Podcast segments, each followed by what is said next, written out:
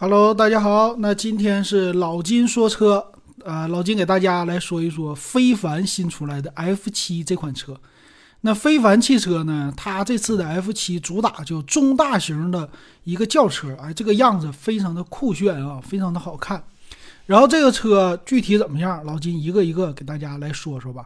然后我觉得很有意思，首先很多人就不知道这个非凡汽车到底是谁家的。它是上汽的，你可以把它看成是荣威的一个高端的荣威，那就是新的一个品牌。然后这个车呢，它叫英文呢 R I S I N G 瑞星，让我想起瑞星杀毒了。然后我就搜了一下，真的和瑞星它的英文是一模一样的啊。我们好久不用那个瑞星杀毒的那个瑞星，有意思。然后这个车的外观呢，它是呃小脸儿啊，我觉得。和特斯拉它不一样的，前面的话呢，小眯眯眼那种的小造型，非常的有现代感啊，就未来的感觉。然后整个车身呢，侧面看起来它的尺寸是非常的强的，呃，一个轿跑是那种溜背的车身，而且特别显得修长。所以这个车他说我们的风阻系数非常的低。然后我看了一下，确实非常的好看啊。反正比特斯拉那 Model 三那是强太多了啊！这个设计的样子确实好。然后这个车后边呢，很多人就说了，说你这车啊最拉胯的是什么？就是你的标啊，你这个 R 的标。那它这刚推出的时候呢，非凡汽车它其实就直接把啊荣威的高端车型给引进过来了，就是什么叫 Marvel V 呀，Marvel X。然后这次的标呢，这个 R 我也觉得不好看，它太具体了。啊，然后和这个非凡的“非”字也不知道到底是哪里它一样，所以我觉得它后边可能会再换标啊，现在就不是了。玩这个车型呢，它得有自己的卖点呢。他说对标的是谁呢？其实呃，很多人说对标的，我看媒体介绍啊，是什么比亚迪的汉啊，还有一个是什么领克的。啊，不是领克的，叫极客零零一。但我看起来，它其实和我前两天试驾的小鹏的 P7i 也是一个对标的啊对手。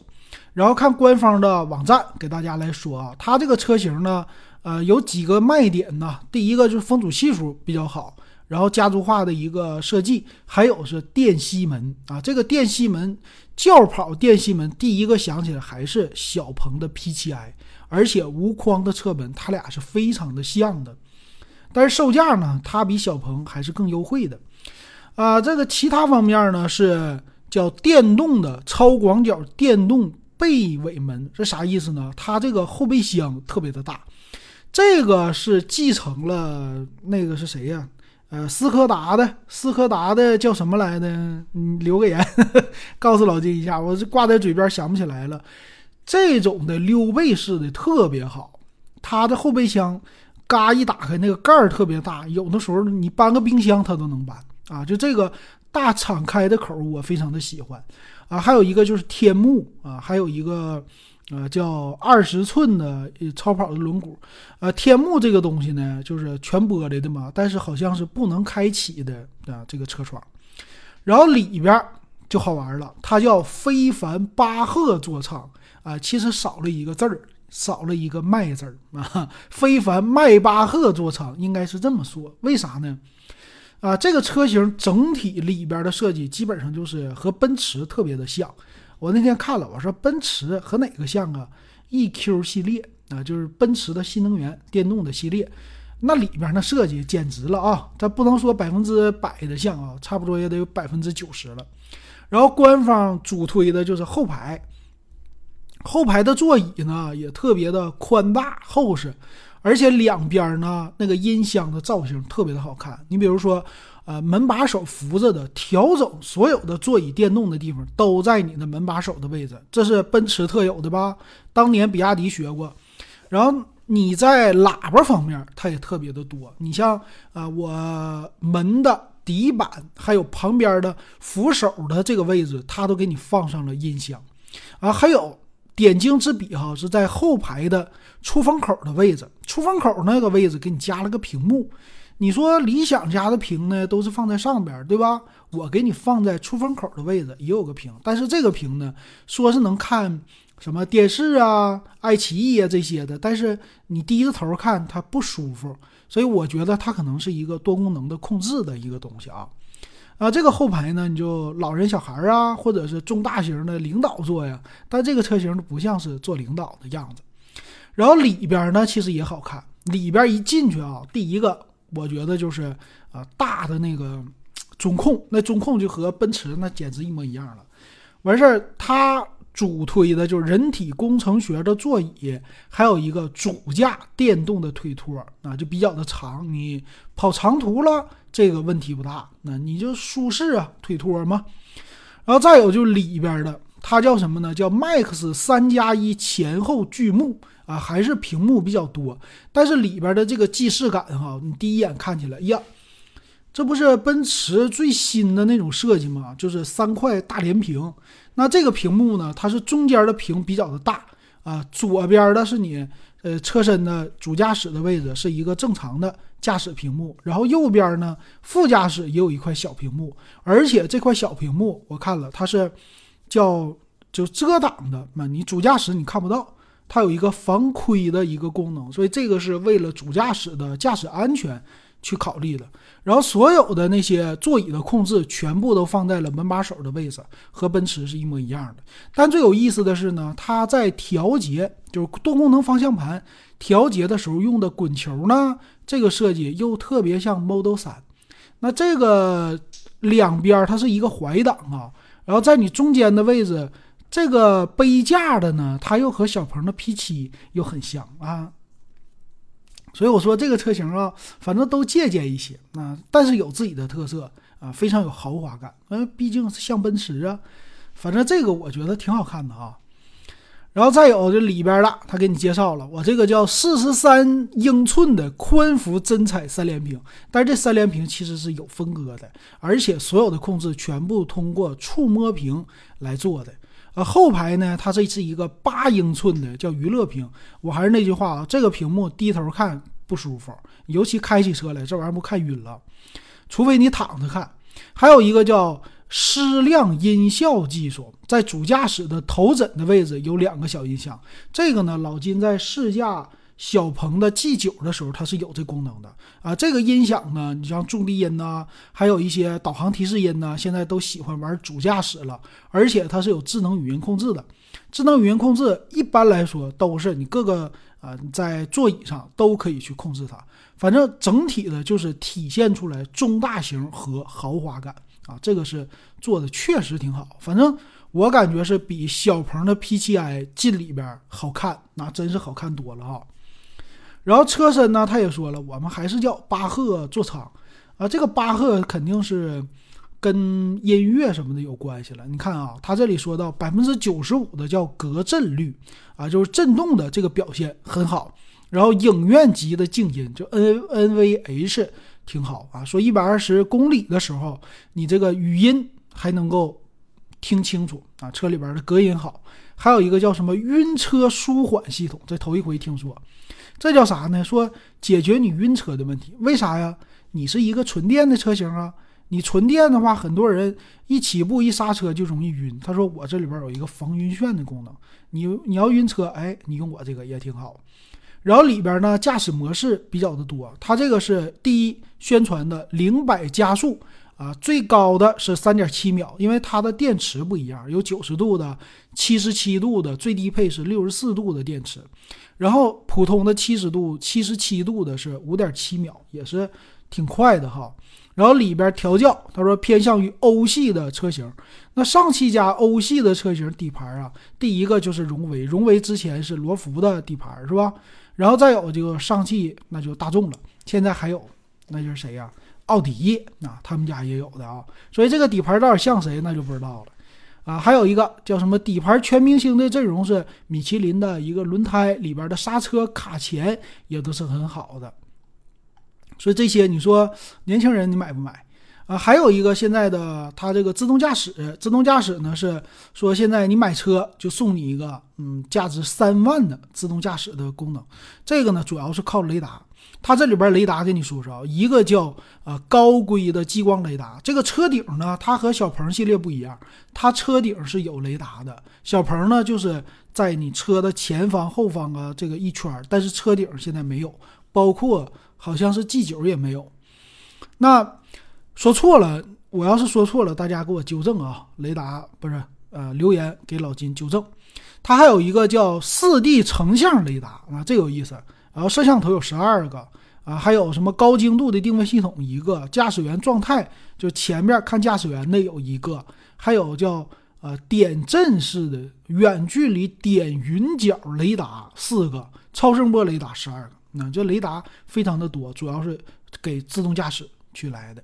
好，那么车身的详细参数啊，咱也得给大家去说一说，是吧？这个车到底值不值得买呀？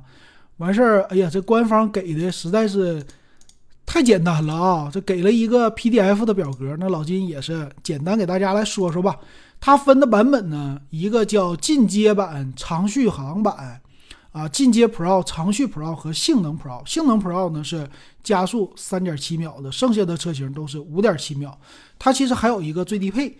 最低配那个叫啥来的？它是六十四度的电池啊，起售价呢二十点九九。他说了现在不能买，啊，我觉得呢就是为了拉低售价的一个噱头啊。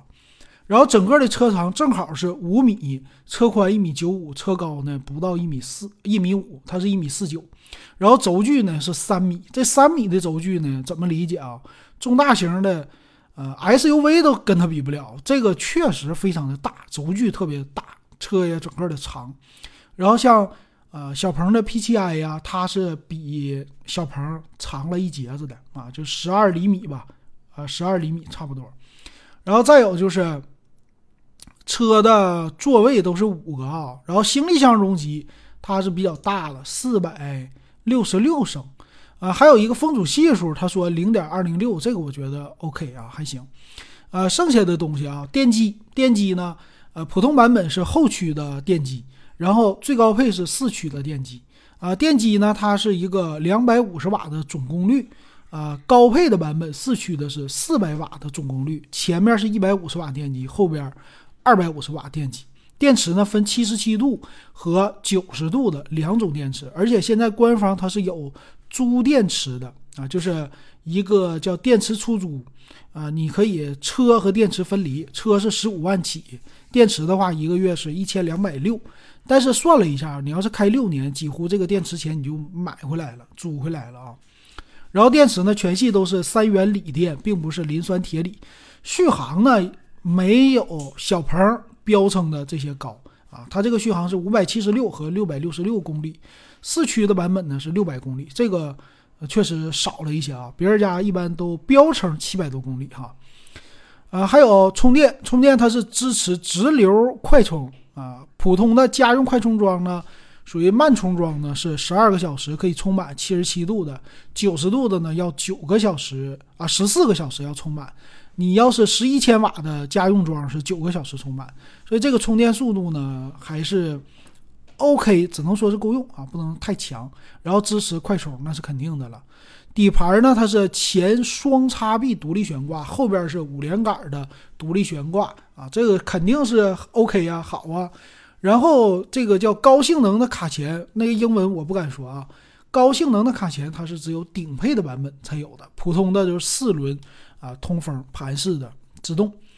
然后全系都标配了。这个大的屏幕三连屏，后排的屏幕也是全系标配，而且是十六个扬声器，是包括主驾驶的两个头枕上的扬声器，所以如果不算那个，就车里边是十四个啊普通位置的扬声器啊，带低音的功放啊，这整个效果非常的好啊。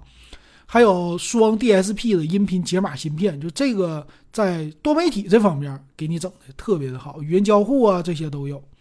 然后还有一个叫百度的导航系统，应该是类似百度地图啊这些的功能啊，支持 OTA。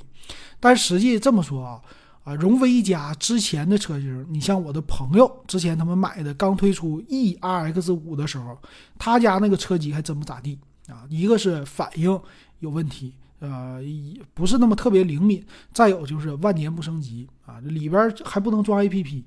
呃，新的这一个到时候得去看了，装 APP 到底能装多少？呃，你就包括小鹏家的，也有人比较吐槽，就是车机它装 APP 装的少。这开放度方面还是呃，一个就是比亚迪，一个就是呃那个特斯拉，就这俩还是标杆。然后它有一个基础驾驶系统，还有一个自动驾驶的一个系统。自动驾驶呢叫高阶支架，呃，这个版本呢只有 Pro 版。以上才有普通版本呢，它叫呃五个高清摄像头，四个超声波雷达，还有两个什么啊远距离的点云角的雷达。但是呢，我觉得啊，就是你现在的问题啊，你到底基于的是高精度的地图还是普通的地图？那么现在很多家呢方案都由什么高精度的地图改成啊视觉雷达的这种形式了，这个是不一样的啊。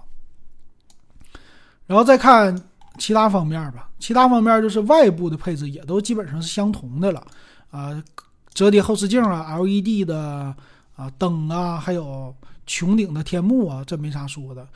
玻璃玻璃它前风挡和四门车窗都是双层的隔音玻璃啊，就这一点肯定是隔音性能更好。而且呢，你看带电吸门、无框的车门，这个都是非常高的一个配置哈。然后里边的换挡呢是啊，你直接是怀挡怀挡的这种的造型。然后车内有氛围灯，二百五十六色的氛围灯，啊，USB 口也比较的多。剩下的什么巴赫座舱啊、巴赫呃座舱升级包啊这些的都是另外升级的，不是原车带的。那这个怎么样啊？售价呢？二十二万九千九到三十万九千九，啊，这个售价的话，我觉得不算是。也不能说特别贵，也不能说特别的便宜哈。然后版本呢，呃，性能 Pro 版就四驱的是三十万一千九最高配，长续航的是二十四万九千九起。你像老金这没有钱啊，最低配的二十二万九千九，我觉得就够用了啊。啊，毕竟里边的这个样子就已经挺不错了。那很多人说了，你到底是租电池，你还是买电池？你租电池，咱们看一下。呃，你现在这个车是二十二万九千九，然后你如果选择租电池的方案，它应该是能便宜八万，八万的话就是一个月花一千多块钱儿。但是呢，你这个车如果开六年，你就那啥了。但你要是开的少呢，你开个三年你就卖呢，你可能电池钱稍微省一些啊，就有这个区别。行，那今天咱们就说到这儿，感谢大家的收听还有收看。